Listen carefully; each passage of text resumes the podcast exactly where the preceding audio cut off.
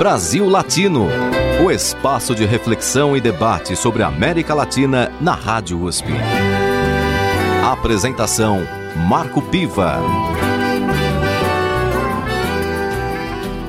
Olá, amigos e amigas do Brasil Latino, o programa que aproxima o Brasil da América Latina e a América Latina do Brasil.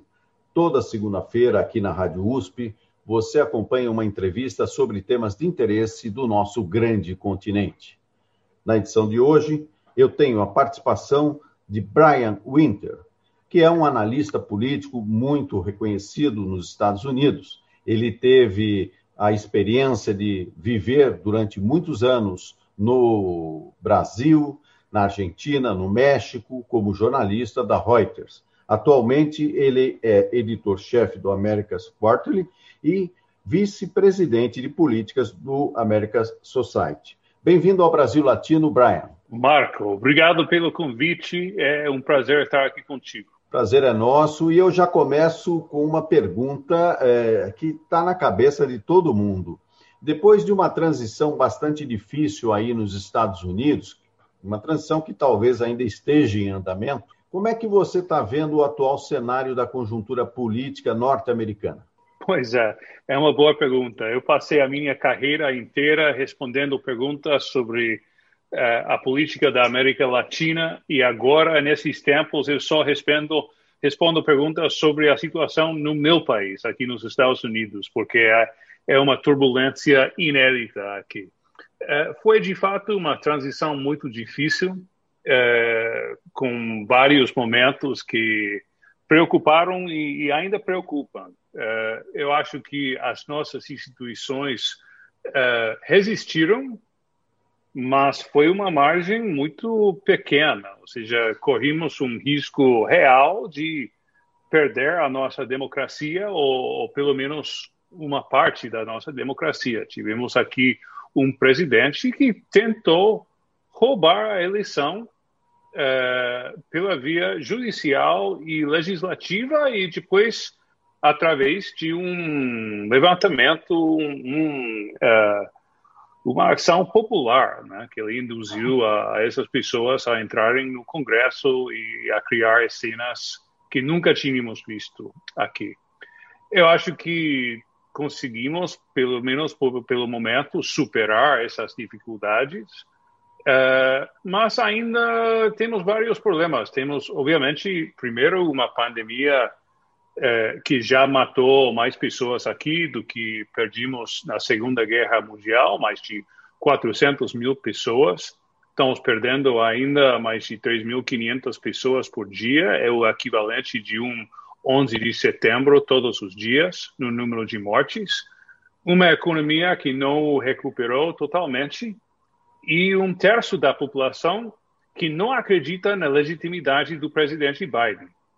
Tivemos as nossas discordâncias no passado, mas nunca tivemos esse questionamento tão amplo de um presidente, de um executivo.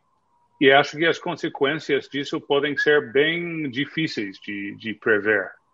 Uh, não conseguimos superar a turbulência ainda. Uh, ficam, uh, temos vários acho que meses e anos eh, problemáticos ainda na frente. Do ponto de vista de um presidente como Trump, Trump que deixou eh, o seu cargo em meio a tantos questionamentos eh, sobre a democracia, sobre o processo democrático, existe alguma possibilidade dele vir a ser acusado e criminalizado por algumas de suas atitudes? Essa possibilidade existe.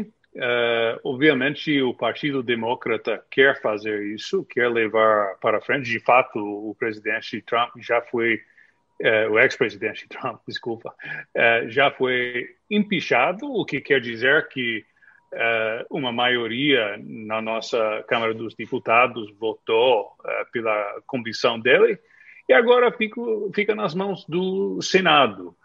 Um, e é, é um debate difícil de fazer, por, por, porque, por um lado, uh, esse processo pode impedir os esforços do presidente Biden para criar certo consenso, certa união e, e avançar. Né? Uh, por outro lado, a, a, as ações do presidente Trump foram tão graves e tão inéditas na nossa história que tem muita gente que diz que você precisa castigar, porque se você não se você não castiga nesse momento, uh, vai levar, vai incentivar outras pessoas no futuro a, a, a fazerem coisas piores. Então, eu sinceramente, Marco, eu acordo todos os dias com uma opinião diferente sobre essa questão, porque é, é, super difícil e, e, nós não temos esse, esse, essa experiência aqui. O que eu tenho visto e o que inevitavelmente afeta a minha percepção são os anos que eu morei na América Latina, todos esses 20 anos que passei estudando a política da América Latina e depois de ter vivido várias experiências. Eu vejo a quantidade de impeachments e, e tentativas de impeachments que houve nos últimos 30 anos, por, por exemplo, no Brasil. É, e preocupa a, a, possibilidade de banalizar o impeachment, de, de cada vez que temos um, um problema ou uma falta de confiança no presidente, de começar a falar de impeachment aqui nos Estados Unidos. Eu acho que é um risco, mas por outro lado, novamente, se você não castiga um presidente que levou um grupo de 30 mil pessoas para o Congresso com a intenção de, de convencer, entre aspas, os legisladores lá dentro a mudarem o resultado de uma eleição livre, para que existe o impeachment. Então, é, é, são, são tempos, são momentos muito difíceis e, e, ainda vamos, acho que ainda vamos ver qual, qual, qual é o resultado. Agora, do ponto de vista é, de uma ação no âmbito do Congresso, você tem essa dúvida né, em relação ao caminho a ser tomado. Então, do ponto de vista político, está nas mãos do Congresso norte-americano qualquer decisão em relação ao futuro do Trump. Agora, do ponto de vista de alguém que já voltou para a sua vida civil, para sua condição de um cidadão normal, existem condições de algum tipo de processo contra Trump? Existe. É, tem um debate sobre isso, ou seja, tem, tem advogados e expertos uh, constitucionais que vêm debatendo esse tema nas últimas semanas. Uh, por um lado, é, se você pode, no julgamento de um ex-presidente, se você pode, de fato, julgá-lo, e tem uma outra questão, né, que é, é relacionado, é, é, separado, mas tem que ver, que é a questão de, da possibilidade de, do Trump perder os seus direitos é, políticos, é, de ser caçado, para usar a linguagem no Brasil. e é, eu quero só dizer uma coisa. É, cassação, eu não sei qual é a tradução para isso em inglês. E acho que isso reflete o fato de não ter uma tradição de cassação de direitos políticos aqui nos Estados Unidos. Uh, eu acho, novamente, vou mostrar aqui um pouco o meu lado conservador, não no sentido político, sino de temperamento. Uh, eu, eu temo, eu tenho medo de entrar nesse nesse caminho de caçar os direitos políticos das, das pessoas.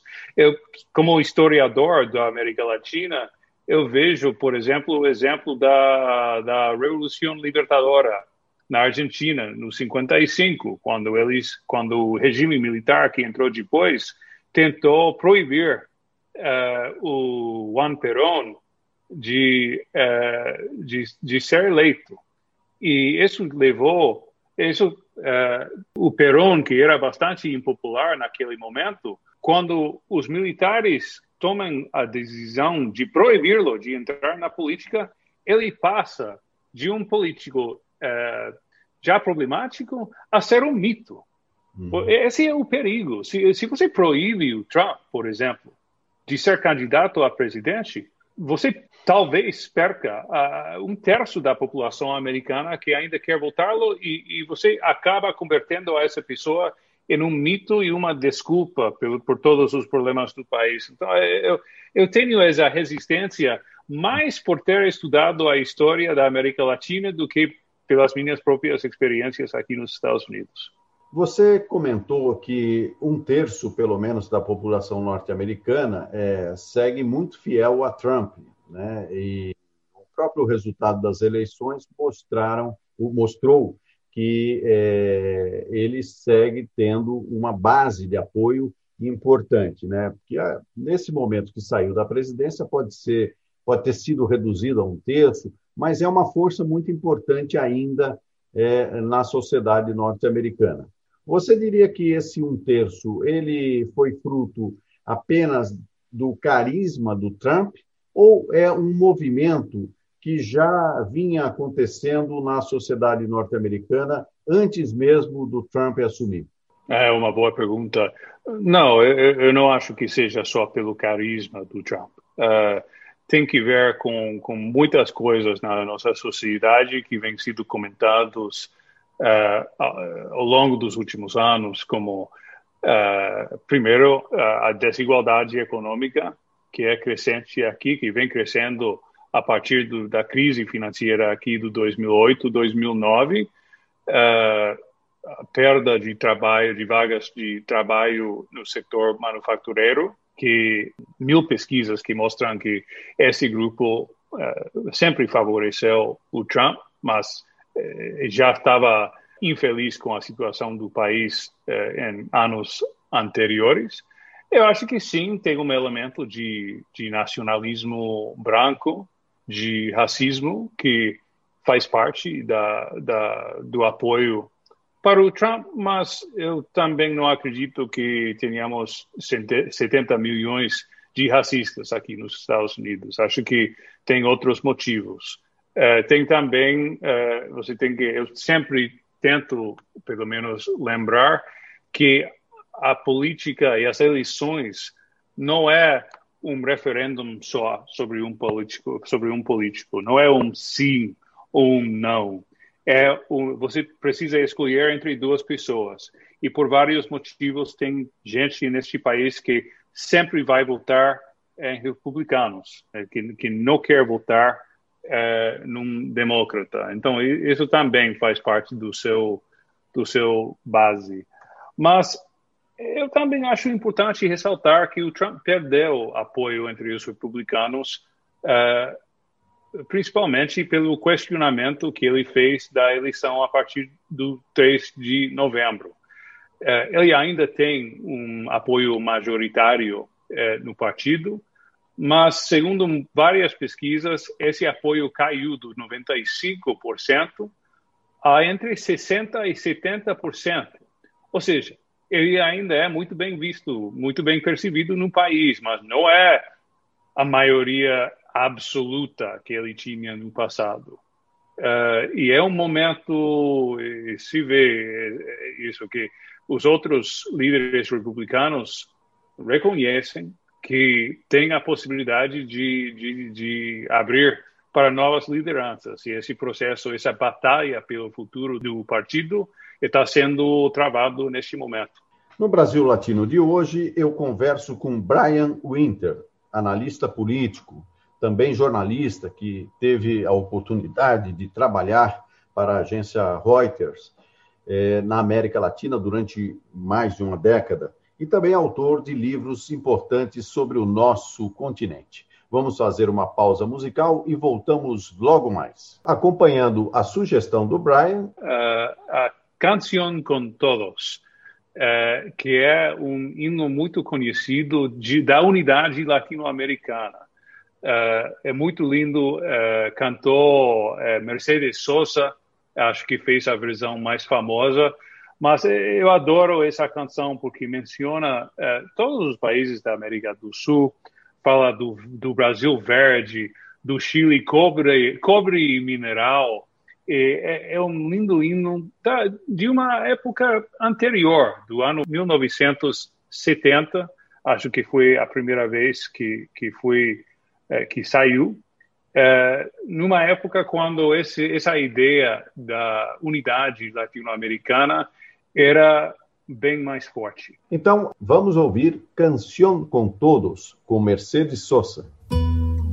Brasil Latino.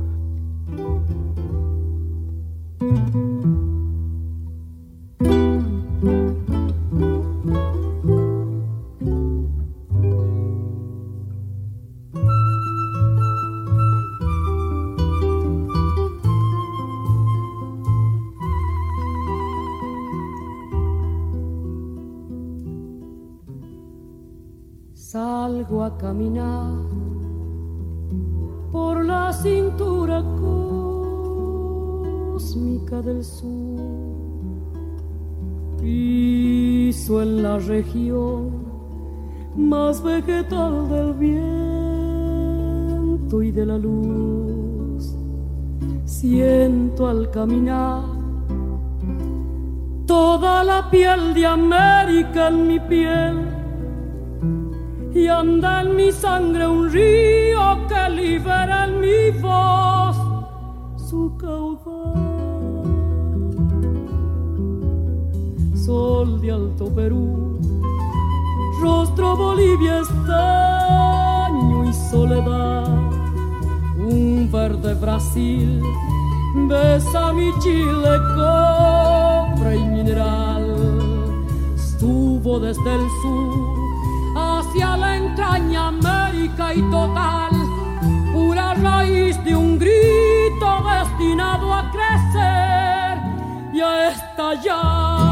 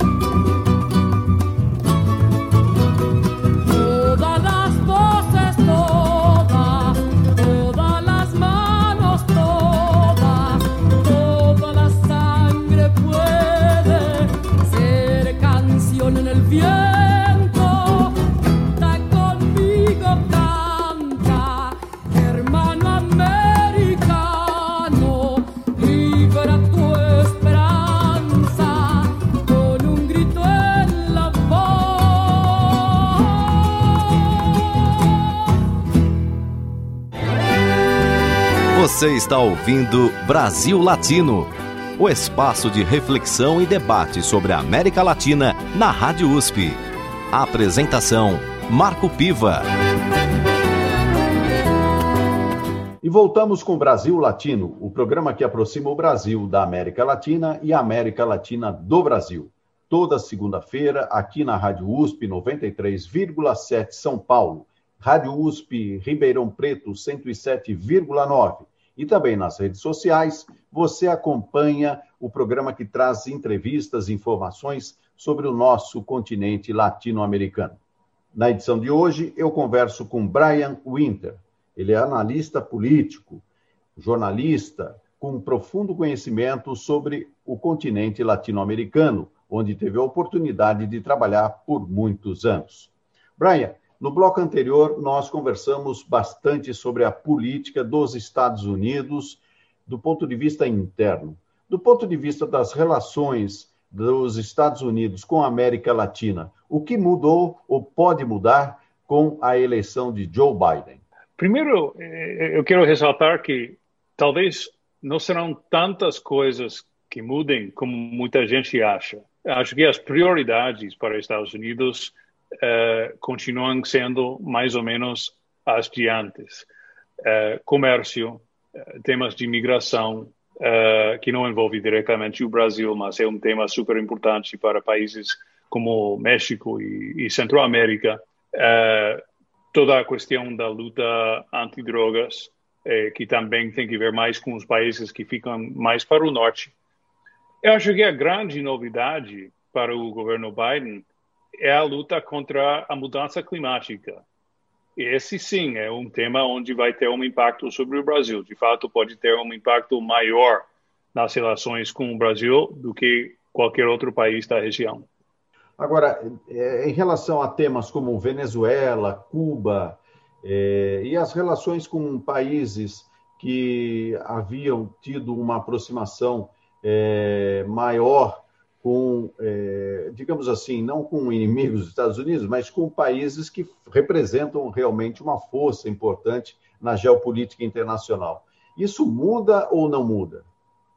Não vai, não vai mudar tanto. É, não houve, de fato, é, o governo do Biden já sinalizou que não vai mudar o reconhecimento é, de Juan Guaidó é, como presidente interino da Venezuela, por exemplo pode ter mudanças mais para voltar ao status quo eh, do final do governo Obama. Eh, Obama, lembrando, claro, que eh, o Obama fez essa abertura nos últimos anos da sua, do seu governo e que o Trump depois revertu, reverteu uma parte dessas mudanças. tem a possibilidade de agora de reverter novamente é, mas não vai acontecer no, no curto prazo, porque não é não é uma prioridade para o Biden. É, é essa é a questão que ele está assumindo o poder no momento de grandes problemas domésticos e internacionais, onde temas como é, a Rússia, Irã, Coreia do Norte e todo esse tema da necessidade de, de, de mais coordenação internacional contra o Covid-19 uh, são vistos como uh, muito mais importantes. Então, uh, eu não vejo eles fazendo grandes mudanças fora dessas duas questões, a mudança climática, e acho que a outra grande mudança é a percepção no Partido Democrata e entre o establishment do, da política exterior desse partido sobre a questão da China. eles, há cinco, sete, dez anos atrás, eles não, não, não tinham essa visão do, da China como como uma ameaça. Uh, agora sim, isso mudou. Eles têm uma percepção muito mais próxima agora uh, à, à, percepção que o Trump tinha. O, foi o Trump que começou a falar com muito mais força sobre a ameaça, a ameaça entre aspas, da China. Agora, grande parte do establishment do Partido Democrata, do Partido do Biden, aceitou essa linguagem e isso pode sim, ou vai sim, afetar as relações com países da América Latina, porque é uma uma área onde esse esse essa batalha geopolítica está sendo é, travada. Você mencionou é, a questão climática como um ponto importante da nova política norte-americana.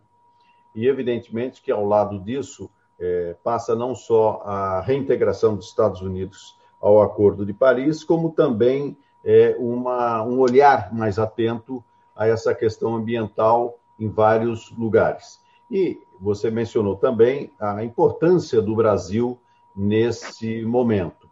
O Brasil, ele, sob o governo Jair Bolsonaro, é, digamos que não tem sido assim um bom exemplo de é, é, proteção do meio ambiente. Por mais que se queira negar, o fato concreto é que as queimadas é, na Amazônia, inclusive também no Pantanal, têm crescido é, para serem é, territórios ocupados pelo agronegócio, especialmente pela criação de gado e a, a cultura da soja a mudança de governo é, nos Estados Unidos, saindo Trump, que tinha uma relação muito próxima com Jair Bolsonaro, ou, melhor dizendo, eu acredito que Jair Bolsonaro acreditava mais que tinha uma relação próxima com Trump, é, como que pode se dar essa relação especificamente entre Joe Biden e Jair Bolsonaro, entre o governo dos Estados Unidos e o governo brasileiro? Veja bem, tivemos uma, um presidente, no presidente Trump, que era amigo do Bolsonaro e que mais ou menos negava a importância da mudança climática, sempre teve uma linguagem é, bem ambígua sobre esse tema. Agora, ter um presidente, Joe Biden, que é, teve, é, durante a sua transição, no site dele, quatro prioridades uh, no site de transição do Biden, que eram a luta contra a Covid-19, a necessidade de reativar a economia, a justiça racial e a mudança climática. e o Biden tem é, é, falado ao longo das últimas semanas que vai manter essas quatro prioridades como os quatro eixos do seu governo. Então, é uma mudança radical que vai afetar uh, totalmente a linguagem e também a natureza dos contatos que, que Estados Unidos vai ter com o Brasil. Eu acho que parte da sociedade começou a apreciar isso. Acho que o setor privado no Brasil entende isso. Um, setor público, pessoal lá em Brasília, eu acho que eles estão começando a entender. No caso da América Latina é, como um todo, quais os países que você é, vê hoje como um analista do continente que tem é, maiores possibilidades de crescimento ou de institucionalização democrática, de, de, enfim, de uma estabilidade, e quais aqueles países que você acha que terão aí problemas pela frente? É uma pergunta difícil, porque tem incertezas em quase todos os países neste momento, inclusive, obviamente, o meu, como falamos no primeiro bloco. É, é, é com essa pandemia, e também com todas as mudanças econômicas que, que a gente tinha nos anos anteriores à pandemia, representa todo uma, uma, um desafio enorme. Olhando um pouco a região, são poucos os países que você pode dizer eles têm um, um caminho mais ou menos aberto para a frente. Eu falaria de países como Uruguai, Costa Rica, uh, talvez Panamá. Uh, Colômbia tem uma certa estabilidade também.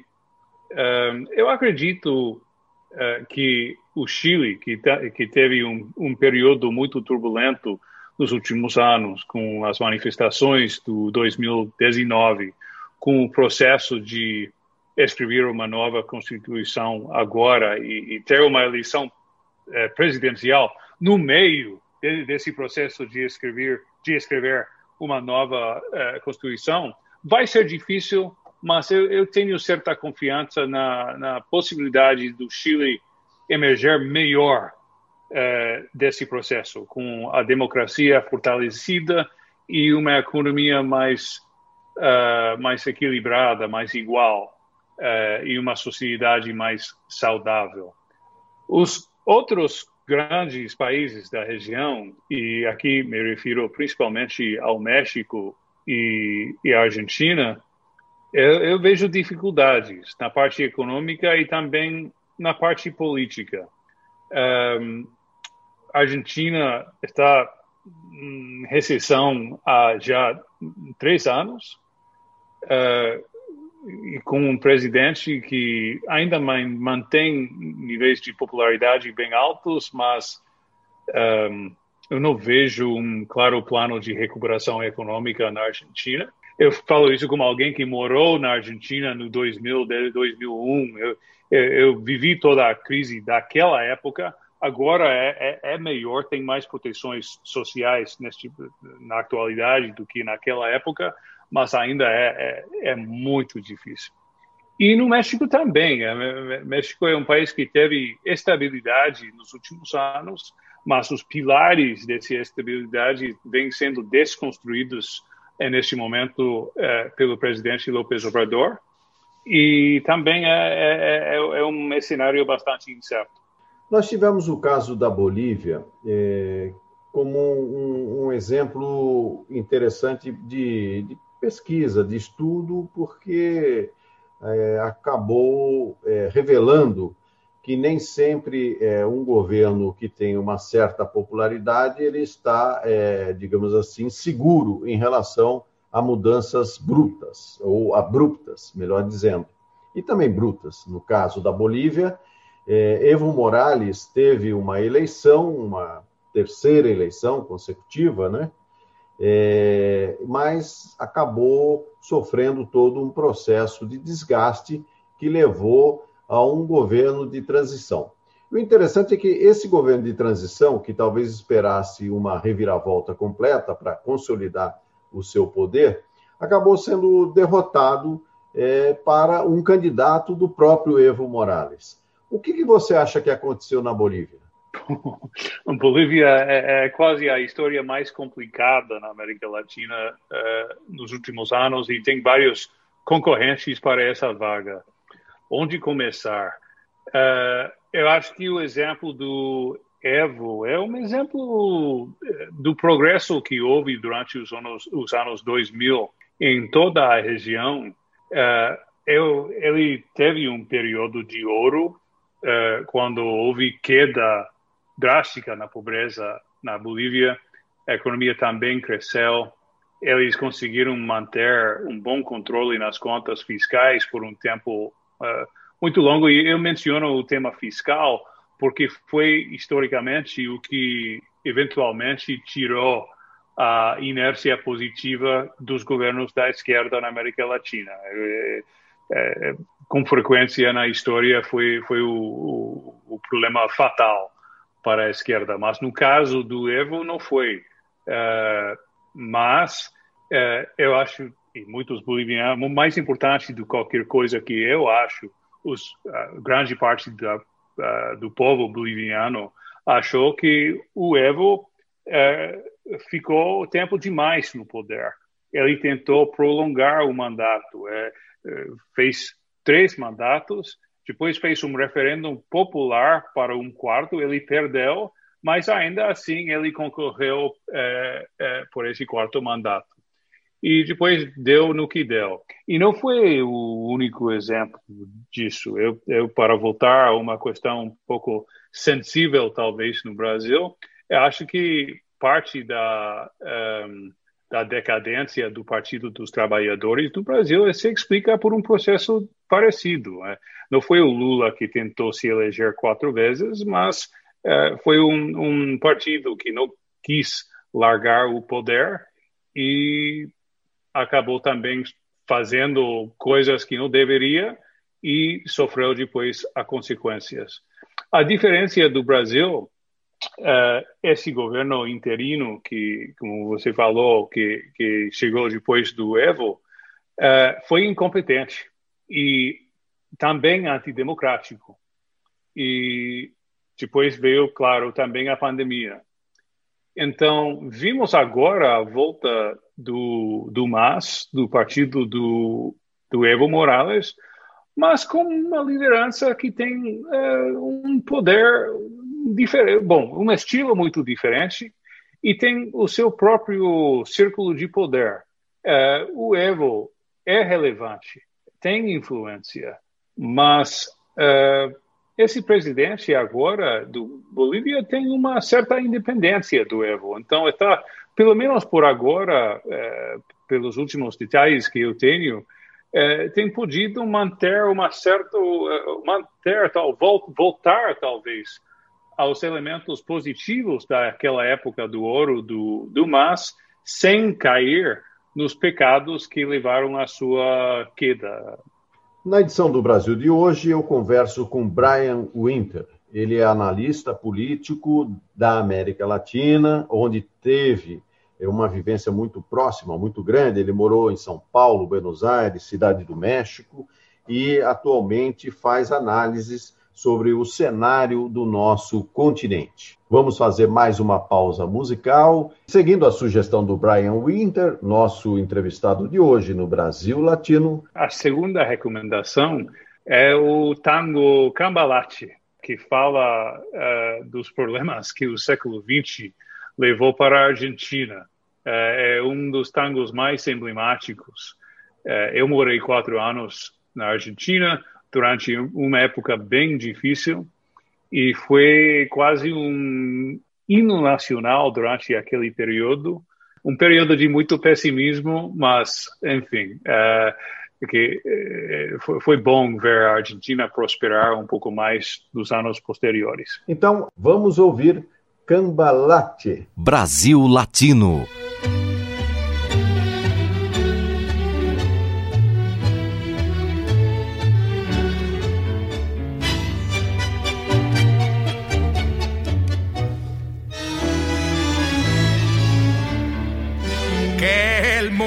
Mundo fue y será una porquería, ya lo sé, en el 506 y en el 2000 también, que siempre ha habido chorros, maquiavelos y estafaos, contentos y amargados, valores y doble, pero que el siglo XX es un despliegue de maldad insolente.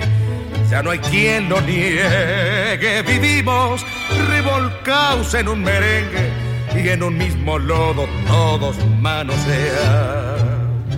Hoy resulta que es lo mismo ser derecho que traído. Ignorante, sabio, chorro, generoso, estafador, todo es igual, nada es mejor. Lo mismo un burro que un gran profesor, no hay aplazaos ni escalafón, los inmorales nos han igualado uno vive en la impostura y otro roba en su ambición. Da lo mismo que si es cura, colchonero, rey de basto, cara dura o polizón.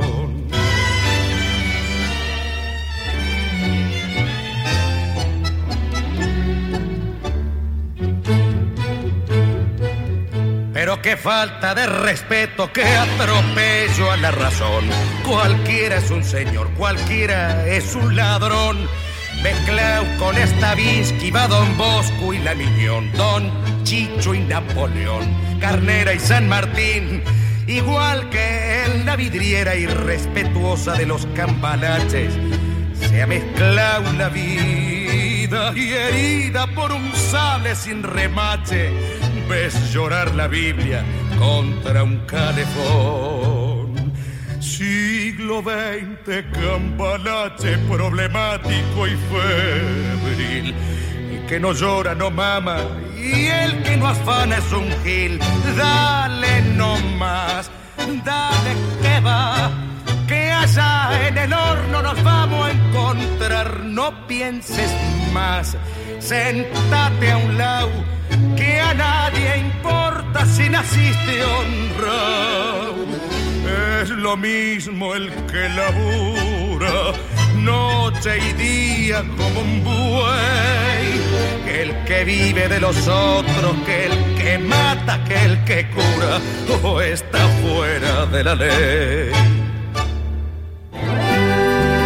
Você está ouvindo Brasil Latino o espaço de reflexão e debate sobre a América Latina na Rádio USP. Apresentação: Marco Piva. E chegamos ao último bloco do Brasil Latino, o programa que aproxima o Brasil da América Latina e a América Latina do Brasil. Toda segunda-feira, aqui na Rádio USP 93,7 FM, você acompanha uma entrevista com personalidades do mundo acadêmico, do mundo da política, da cultura, enfim, sempre trazendo uma informação importante sobre o nosso continente. Na edição de hoje, eu converso com Brian Winter, analista político e jornalista. Brian, você escreveu alguns livros. Um deles chama-se O Presidente Acidental do Brasil, em coautoria com o ex-presidente Fernando Henrique Cardoso. Fala um pouquinho para a gente o que você quis dizer com esse título aí. Qual é o objetivo do, do livro? Veja, primeiro, uh, esse título não foi a minha ideia. Uh, segundo, uh, acho que a tradução em inglês era The Accidental President of Brazil. Acho que quando fizeram a tradução para português, porque esse livro foi originalmente para um público internacional, então saiu primeiro em inglês acho que a tradução no Brasil era o presidente improvável do Brasil, que acho, é, acho que em, em português é, soa um, um, pouquinho melhor. Mas a ideia do título, é, que era de fato era, era a ideia da editora, era que o, o Fernando Henrique nunca procurou ser presidente. e que era estranho que um sociólogo uh, sem muito carisma, uh, tenha chegado no poder. Então, o livro explica um pouco isso, mas o foco do livro era contar mais de 100 anos da história brasileira, através das experiências do Fernando Henrique e também da sua família, que, que, que fez um papel importante em vários momentos eh, da história. Agora, você tem outros livros também com outros ex-presidentes, por exemplo, o Álvaro Uribe, é, sobre a Colômbia. O que, que você disse nesse livro? Esse livro é, é, é bem diferente. É um livro que conta, está mais focado nas experiências do Uribe. É, o Uribe foi presidente da Colômbia do 2002 até o 2010. É, foi uma época quando a violência na Colômbia caiu muito uh, de fato foi uma transição, uma mudança radical uh, no dia a dia lá. Uh, e em muitas coisas positiva.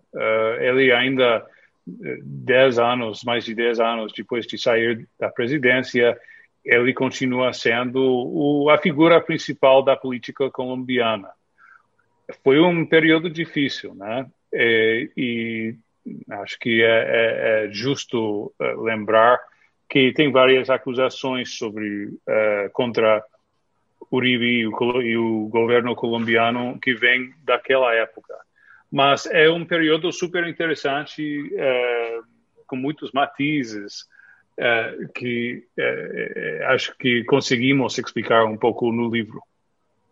Você teve essa experiência como jornalista em capitais importantes são Paulo, Buenos Aires, México, você é, hoje se considera mais um analista político do que um jornalista. Mas eu queria um olhar seu, até a partir dessa sua experiência, da sua condição. Como é que anda o jornalismo na América Latina? Acho que o jornalismo na América Latina é, é corajoso. É corajoso. Eu, eu, vejo muita independência por parte da mídia uh, brasileira, argentina, uh, chilena, colombiana. Uh, sempre houve essa tradição nesses países. Uh, acho que é uma tradição que, que não começa, mas que foi fortalecida, de certa maneira, durante as ditaduras recentes, na maioria desses países que acabo de mencionar. Um, acho que tem toda uma geração que sabe o que é lutar e, e resistir aos esforços de censura e de autocensura, que sempre acaba sendo mais um, problemática e mais comum. Uh, e em momentos como o momento atual, onde quando jornalistas correm o risco de ser um, identificados na mídia social uh, ou de sentir violência na sua própria pele, especialmente, é, bom, acontece no Brasil, também acontece na Colômbia e o México, em anos recentes, foi o país mais perigoso do mundo para ser jornalista.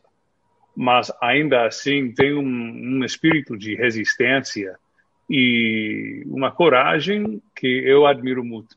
Agora, é, partindo para um tema que preocupa bastante a América Latina, que é a violência. E a violência falando desde diferentes aspectos. Nós temos, por exemplo, uma violência estrutural, no caso do Brasil, isso acaba se refletindo de uma forma muito clara, contra a população negra, e principalmente sobre os jovens negros. Você, analisando essa violência, acredita que ela é um, um elemento que está é, é possível de se controlar esse, esse aspecto da violência. E eu acrescentaria também a questão do próprio tráfico de drogas, que é um, uma questão permanente também na América Latina. Marco, é uma, é uma pergunta difícil de responder, porque nós aqui nos Estados Unidos, obviamente, também temos essa violência contra os negros, contra os jovens. Um, que recebeu bastante atenção aqui eh, no ano passado com os protestos do Black Lives Matter e as mortes de, de vários de vários negros, né? O que o que posso dizer sobre esse tema? Eu acho que são temas complicados. Acho que eu, eu sempre vi paralelos que são óbvios entre a história americana e a história brasileira, uh, com a chegada de uh, muita gente, muitos uh, escravos naquela época do continente africano, circunstâncias parecidas sempre na, no, na desigualdade social, na falta de oportunidade, de um, extra, uma estratégia de, de policiamento que, ao meu ver, não faz muito sentido uh, na época moderna. E, mas que são culturas que são difíceis de mudar, né? Que precisa de, de primeiro, talvez, de honestidade para reconhecer esse tema. Acho que todos estamos tentando aprender a, a linguagem certa para abordar esse tema, porque é, é, é difícil, é, né? Eu sou um homem branco do sul dos Estados Unidos, do Texas, um, e eu diria que para mim é uma aprendizagem constante. Eu também morei cinco anos no Brasil. Eu sei o que é viver num país onde a metade das pessoas são uh, negros ou pardos e eu vivi a experiência de entrar em restaurantes ou eh, em São Paulo, por exemplo, e não ver nenhum negro por aí. É, era também certo, eu veia, ou melhor, talvez não veia essa gente em grandes empresas, na Faria Lima, na Paulista, em outros lugares. Então, é, é, é, é complicado, é complicado. Uh, mas eu acho que começa com coragem entre uh, a sociedade civil, nos políticos e também nos programas de no jornalismo para falar desse tema com a honestidade que, que merece e depois começar a falar de soluções. Ainda no campo da informação, é, temos um avanço muito grande da tecnologia, as redes sociais estão aí, onde, digamos que, além do jornalista propriamente dito, todo mundo acabou virando um pouco jornalista, porque emite sua opinião, é, fala aí a partir das suas perspectivas. Como é que você vê a influência das redes sociais nessa construção da democracia? Acho que mudou o estilo dos nossos governantes. É impossível imaginar ou Trump ou Bolsonaro serem eleitos no, no, na época pré-existente, né, antes das redes sociais, é impossível, para mim, pelo menos. Uh, e o mesmo Bolsonaro reconhece que as redes foram fundamentais para se eleger, como ele sempre diz, com, com muito pouco dinheiro e sem apoio entre a mídia ou, ou no establishment, uh, ou de qualquer partido político não é a primeira vez na nossa história que vimos mudanças no estilo de governança que uh, uh, gerados por uma mudança nas comunicações. Já sabemos que a invenção da televisão, por exemplo, foi a grande mudança na segunda metade do século XX. O exemplo famoso disso aqui nos Estados Unidos foi o debate no 1960 entre John Kennedy e Richard Nixon, quando o John Kennedy uh, ganhou por ter um aspecto físico mais uh, atrativo. Uh, pessoal que ouvia o debate no rádio achou que o Nixon tinha uh, ganhado o debate, mas pessoal que viu na televisão teve outra opinião.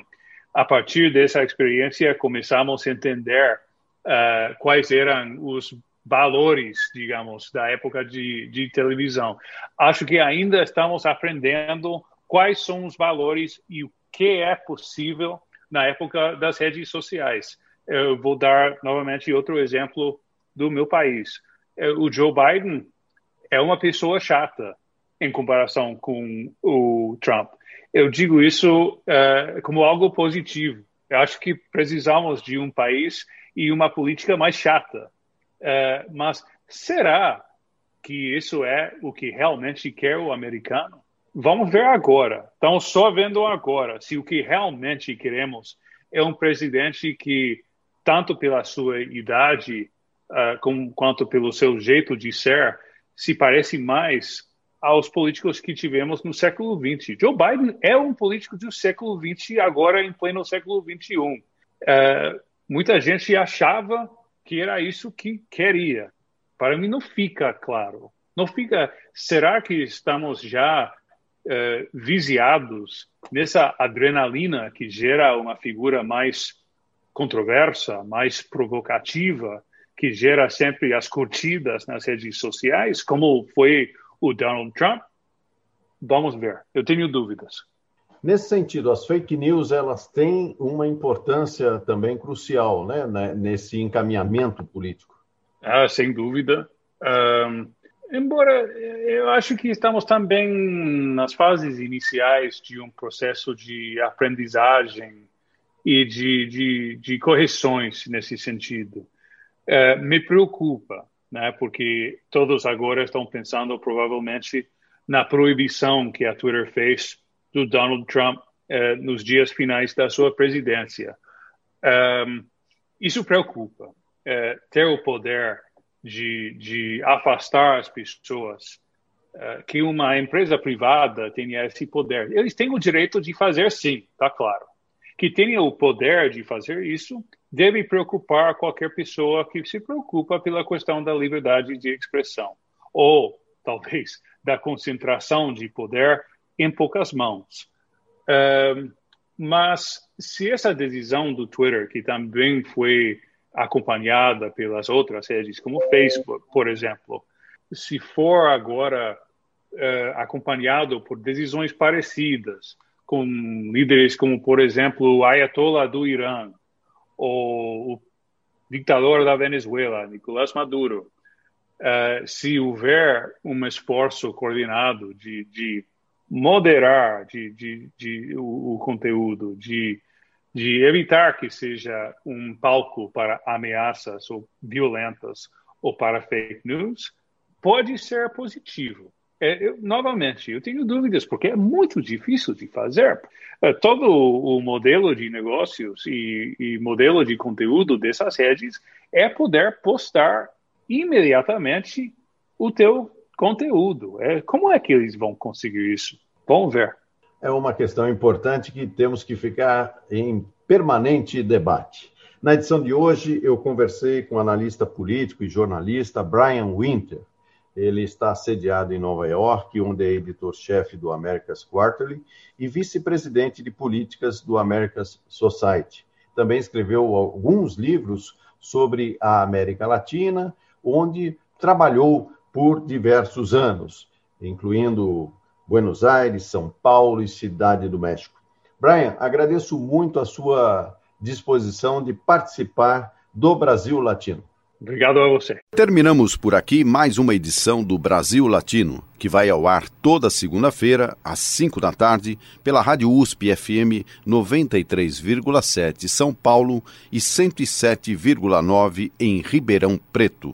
Nosso programa tem a produção de áudio de Benê Ribeiro, produção de Alexandre Veiga, assistente de produção Ítalo Piva e curadoria musical Carlinhos Antunes.